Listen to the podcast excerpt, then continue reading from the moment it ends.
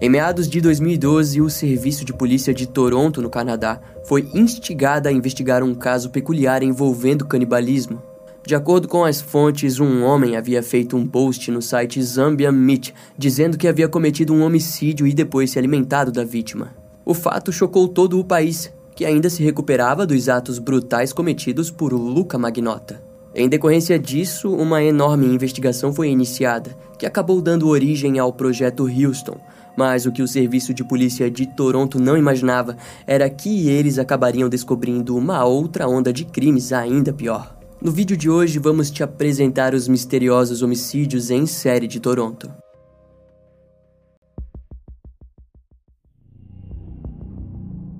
Quando o projeto Houston foi criado, não foi encontrado nada sobre canibalismo. Na verdade, as primeiras investigações logo apontaram para um caso datado do ano de 2010. No dia 6 de setembro daquele ano, o imigrante Skandaraj Navaranan, de 40 anos, simplesmente desapareceu na cidade de Toronto. Outro caso que chamou a atenção foi o desaparecimento do também imigrante Abdul Bazir Faizi, de 42 anos. Ele foi visto pela última vez no dia 29 de dezembro de 2010 na região de Peel, no Canadá. O seu carro foi encontrado abandonado em Toronto, o que por si só já era um grande sinal alarmante. Mas, embora a chance de assassinato fosse alta, em ambos os casos não haviam evidências que corroborassem para essa linha de investigação. Eventualmente, naquela altura das buscas, o projeto Houston juntou evidências de mais um desaparecimento posterior a esses dois. Majid Kaihan, de 58 anos, foi dado como desaparecido por sua família, que havia o visto por último no dia 14 de outubro de 2012.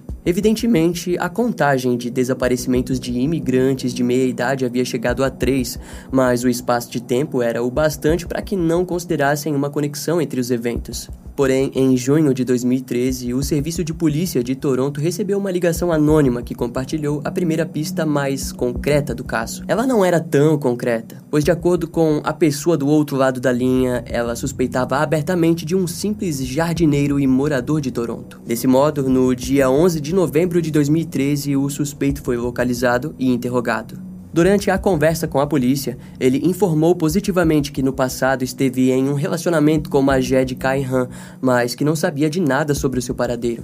Embora a pista fosse boa, não existia nada mais que o conectasse aos desaparecimentos, e ele acabou sendo liberado. No mesmo mês, centenas de outros suspeitos foram interrogados, mas sem sucesso em localizar um responsável. A força policial envolvida no projeto Houston visitou vários lugares que os desaparecidos frequentavam, sendo uma boa parte desses locais de domínio da comunidade homossexual de Toronto. Entretanto, no fim das contas, a falta de provas criminais e testemunhas levaram ao fechamento do projeto. Em contrapartida, aquela intensa investigação sem frutos fez com que a comunidade se questionasse sobre o interesse da polícia nos desaparecidos. Fato é que desde a década de 70 as autoridades de Toronto possuem uma certa dificuldade em lidar com a comunidade homossexual. Naquela época e ainda hoje, o Canadá sempre foi um lugar procurado por homossexuais e principalmente por imigrantes que encontravam no país a possibilidade de se refugiar do preconceito. Por exemplo, foi essa liberdade que o imigrante Soroushi Mahmoud, de 50 anos, procurou até ser dado como desaparecido em agosto de 2015.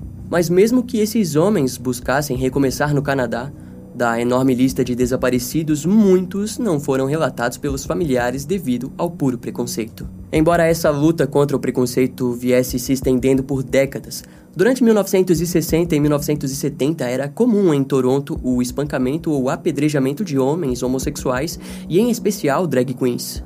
Em 2016, várias entrevistas com moradores antigos de Toronto indicaram que, no passado, a polícia costumava aguardar para que homens fizessem algo explícito na rua e fossem presos por aquilo. Essa humilhação fez com que, eventualmente, uma grande margem de homossexuais de Toronto procurassem pelo suicídio. Além do mais, muitos desses homens presos eram pais ou profissionais de sucesso na sociedade, mas que escondiam sua orientação sexual. Em resposta a todo esse cenário, a comunidade homossexual deu vida à Parada Gay de Toronto em 1981, que alavancou o orgulho da comunidade no país e se tornou um dos maiores festivais de orgulho gay do mundo. Mas mesmo assim, lá estava o país de 2010 a 2017 lidando com uma série de desaparecimentos de membros da comunidade homossexual da cidade. Esse evento acabaria tornando o caso uma das ocorrências criminais mais marcantes na história de Toronto, e a contagem aumentava com o passar do tempo.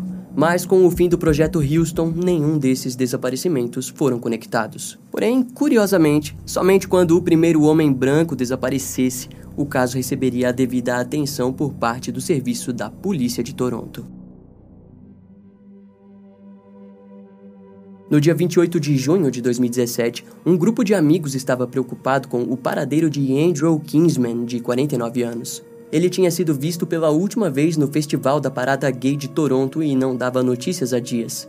Como um deles possuía a chave do apartamento de Andrew, eles decidiram ir até a sua residência. Chegando lá, eles não encontraram nada de estranho, exceto pelo gato de Andrew, que estava sem alimento e água. No dia seguinte, o seu desaparecimento foi denunciado e uma investigação se iniciou. Andrew foi descrito como um homem responsável e que não abandonaria o seu apartamento daquela forma. No entanto, a polícia percebeu que o perfil do homem se mostrou ativo nas redes sociais, mas o seu celular estava aparentemente desligado desde o dia do seu desaparecimento. Daquele modo, em julho de 2017, o Serviço de Polícia de Toronto deu origem a um novo projeto, o projeto PRISM, que nada mais era do que uma força-tarefa. O sargento Michael Richmond foi quem comandou as investigações ao lado do sargento Hank Idzinga, o qual havia atuado no projeto Houston. A nova força-tarefa contava com vários oficiais especializados em crimes sexuais e mais outros oficiais do projeto Houston. Notavelmente, diferente de 2012, naquela vez a polícia conseguiu contar com a ajuda da comunidade homossexual. Assim, várias informações foram compartilhadas que davam novas pistas sobre o desaparecimento de outros homens. As autoridades também investiram em buscas em aplicativos de namoro gay, abrangendo uma investigação ainda mais concreta sobre as possíveis vítimas. No entanto, a natureza do caso logo se tornou mais obscura quando, em novembro, o desaparecimento de Tess Ritchie, de 22 anos, foi denunciado pelos seus familiares. E piorou quando, quatro dias depois, a sua própria mãe encontrou o corpo dele em um beco próximo à residência do homem. No dia seguinte a isso, a força-tarefa sobre a liderança do oficial Mark Saunders anunciou que haviam identificado um corpo encontrado em agosto daquele ano. Se tratava de Laura Wells, de 27 anos, uma mulher transgênero e sem teto de Toronto. O seu caso havia permanecido desconexo com os desaparecimentos até o assassinato de Tess, que acabou criando um cenário mais próximo à situação. Desse modo, uma coletiva de imprensa foi feita no dia 8 de dezembro de 2017, onde Mark foi bombardeado por jornalistas que o questionavam sobre a possível presença assombrosa de um assassino em série em Toronto. Entretanto, Mark disse que, embora houvesse semelhanças, a força-tarefa não estava lidando com o caso como algo conjunto, mas sim como casos separados. De acordo com as palavras de Mark, a força-tarefa estava seguindo evidências físicas e naquele momento elas não ofereciam um cenário de conexões plausíveis e que tornassem possível a existência de um assassino em série. Após a coletiva,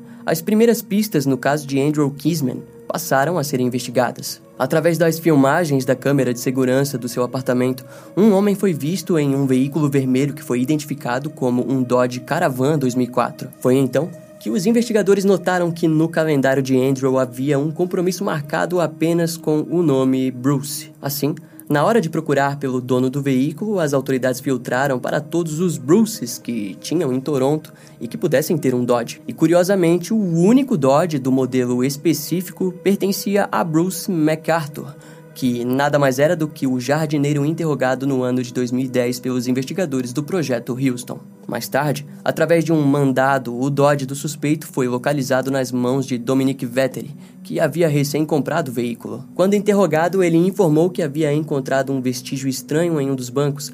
Para Dominic, parecia ser sangue. Nas buscas por mais pistas, as autoridades descobriram que Bruce possuía um acordo com um homem chamado Mallory Crescent, em Toronto. Ele cuidava do quintal de Mallory em troca de espaço em sua garagem para guardar seus equipamentos de jardinagem. Com isso, câmeras de segurança foram postas na garagem e todo o quintal foi analisado na esperança de encontrarem vestígios dos corpos dos homens desaparecidos. Também foram feitas análises de DNA no Dodge de Bruce, que apontaram positivamente para vestígios da presença de Andrew Kinsman e outra vítima chamada Celine Essen. No veículo também foi encontrada uma barra que continha DNA das duas vítimas. Assim que esses resultados foram apurados, um mandado para o apartamento de Bruce foi feito. No dia 4 de dezembro de 2017, as autoridades o esperaram sair de casa para entrarem e duplicarem o HD do computador do suspeito. Alguns dias depois, uma nova coletiva de imprensa aconteceu. Nela, as autoridades disseram que haviam entrevistado cerca de 62 suspeitos. Além disso, foi informado que vários recursos foram usados nas buscas, mas que não haviam conseguido nada. Enquanto isso, no HD de Bruce foram encontradas fotos dos corpos dos homens desaparecidos. Em resultado, Bruce MacArthur passou a ser vigiado 24 horas enquanto o caso era montado. Até que no dia 18 de janeiro de 2018, os oficiais de vigia viram um jovem entrar no apartamento do criminoso. Eles imediatamente invadiram o apartamento, onde encontraram o garoto amarrado em sua cama. Assim como as outras vítimas, ele era imigrante e havia recém-chegado no Canadá. Posteriormente, seria descoberto que esse garoto, identificado como John, já havia se relacionado várias outras vezes com o suspeito, o que significava que ele teve sorte de não ter sido morto antes. Ainda no apartamento, Bruce foi acusado pelo homicídio de Andrew Kisman e Celine Essen. Porém, nenhum vestígio dos corpos das vítimas foi encontrado. Em um anúncio público, a Força Tarefa disse que, embora não houvesse pistas do paradeiro dos corpos, eles confirmaram que talvez tivessem alguma ideia do que havia acontecido com eles. O tom macabro daquele anúncio logo tomou conta e, ao mesmo tempo, todos desejavam saber quem era o jardineiro acusado de ser um assassino em série. A maior parte da infância de Bruce MacArthur ocorreu ao lado dos seus irmãos e pais em uma fazenda ao leste de Argyll, no Canadá. Aos 19 anos, ele acabou se relacionando com Janice Campbell, com a qual se casou anos depois. Quatro anos mais tarde, Bruce conseguiu um emprego como assistente de compras em uma loja de departamentos no centro de Toronto. Próximo à loja, havia uma região conhecida por abrigar lugares frequentados em grande maioria por homossexuais. No fim da década de 1970, o pai de Bruce foi diagnosticado com um tumor cerebral. Sua mãe, no entanto, acabou se relacionando com um outro homem, o que causou desavenças entre a família. Foi assim até a morte dela em 1978, em decorrência de um câncer. Já o seu pai morreu em 1981. Após a morte dos seus pais, foi aí que Bruce se casou com Janice e se mudaram para a cidade de Oshawa, onde tiveram seus primeiros filhos, Melanie e Todd MacArthur. Com o nascimento dos seus filhos, ele passou a ser um membro ativo na igreja local com o intuito de diminuir os seus sentimentos homossexuais. Entretanto, em 1991, ele se abriu para sua esposa e contou que estava se relacionando com homens há quase um ano. De alguma maneira, ela aceitou a situação até por quase dois anos, quando Bruce se viu desempregado e a família passou a lidar com problemas financeiros. No ano de 1997, Bruce e Janice se separaram e ele se mudou para Toronto, onde sabia que encontraria uma comunidade homossexual presente. Lá ele frequentou pubs gays na região de Church e Wellesley e passou a morar na estrada Don Mills, onde começou um relacionamento com outro homem. Diante a mudança repentina de vida, Bruce consultou um psiquiatra que medicou ele com antidepressivos. Em 2001, já aos seus 50 anos, ele começou a trabalhar como paisagista autônomo. No dia 31 de outubro daquele ano, Bruce pegou um cano de ferro e agrediu o modelo Mark Henderson, o qual precisou receber vários pontos e fisioterapia para se recuperar do ataque. Curiosamente, após agredi-lo, Bruce se entregou para a polícia. Sua sentença foi de dois anos por agressão com arma e lesão corporal. No entanto, sua sentença foi transformada em um ano de prisão domiciliar e o restante em liberdade condicional. Como consequência, ele foi proibido de frequentar a região homossexual de Church e Wellesley. Bruce também teve que oferecer o seu DNA para um banco de dados e realizar aconselhamento mental. Na época, o seu advogado achou que o Estado havia pedido demais de Bruce, alegando que ele não era um perigo para os homossexuais da região. No ano de 2002, Bruce se registrou em aplicativos e sites de encontro homossexuais, onde em seu perfil escreveu interesses em BDSM.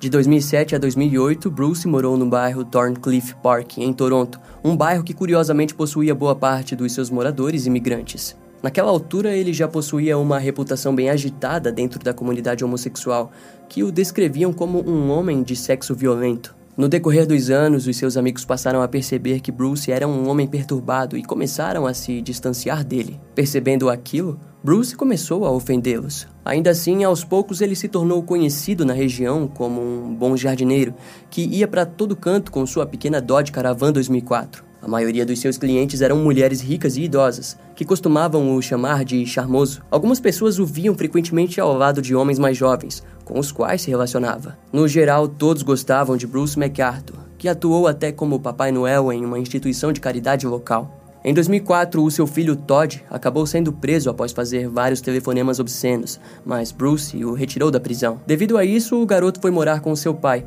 onde encontrou o banheiro da residência recheado de fotografias de homens com nacionalidades da Índia Oriental. É curioso percebermos que Bruce jamais tentou esconder sua homossexualidade de alguém. No entanto, aquilo acabou sendo visto pelo garoto como algo não muito estranho.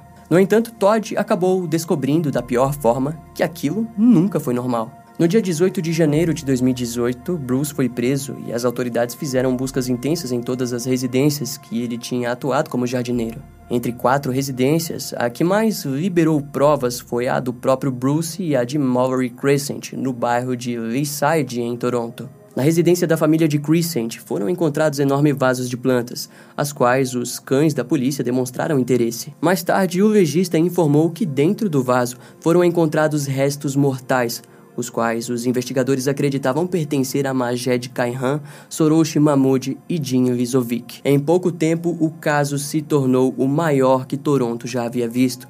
Vários jornais passaram a detalhar a fio como Bruce havia feito para se livrar das vítimas. Criminologistas e professores o chamaram de um assassino em série sofisticado e apontaram que Bruce poderia facilmente se tornar o assassino mais prolífico do Canadá.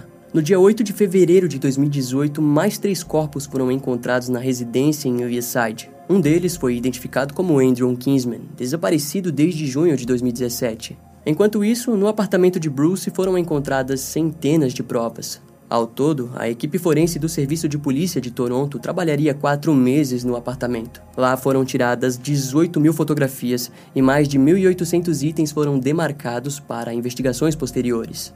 Naquela altura, mais restos mortais foram identificados como sendo de Skandaraj Navaranam, desaparecido desde 2010, e Soroshi Mahmoud desde 2015. Um mês depois, mais um conjunto de restos humanos foi encontrado, somando então sete conjuntos humanos. No dia 11 de abril de 2018, Bruce foi oficialmente acusado pela morte de todos os homens da lista de desaparecidos do antigo projeto Houston e do projeto Prism, somando ao total sete vítimas identificadas até então. Quando terminaram as buscas, um oitavo conjunto de restos foi encontrado e identificado como Kirushna Kumar Kanagaranam. A identificação só ocorreu devido a ajudas internacionais, pois o homem não estava em nenhuma das listas. O homem havia contatado sua família pela última vez em agosto de 2015 e a polícia acreditava que ele foi morto pelo menos três meses depois disso. Devido a esse achado, vários outros casos arquivados foram investigados. Para a Força Tarefa, Bruce poderia estar ativo desde os anos de 1975 ou 1978, quando possuía seus 20 e poucos anos. Muitos casos arquivados datados dessa época são compatíveis com a região em que ele trabalhava, que ficava próxima à área homossexual de Toronto. No entanto, devido à falta de provas físicas, esses casos não foram reabertos. Eventualmente, a Polícia Regional de Waterloo entrou em contato com o Serviço de Polícia de Toronto, questionando sobre o desaparecimento de David McDermott, que havia desaparecido em novembro de 2002. Também questionaram se Bruce saberia algo sobre John Riley, desaparecido desde maio de 2013. Obviamente que devido à ausência de novos corpos, Bruce MacArthur acabou se declarando culpado apenas nas oito acusações de assassinato em primeiro grau. Aquela atitude tirou o criminoso da possibilidade de um julgamento onde novos casos arquivados poderiam ser levados pela promotoria. De qualquer maneira, o responsável pela onda de homicídios de Toronto havia finalmente recebido a justiça. As vítimas de Bruce podem ser descritas como homens de meia idade, barbudos e frequentadores de regiões e bares homossexuais.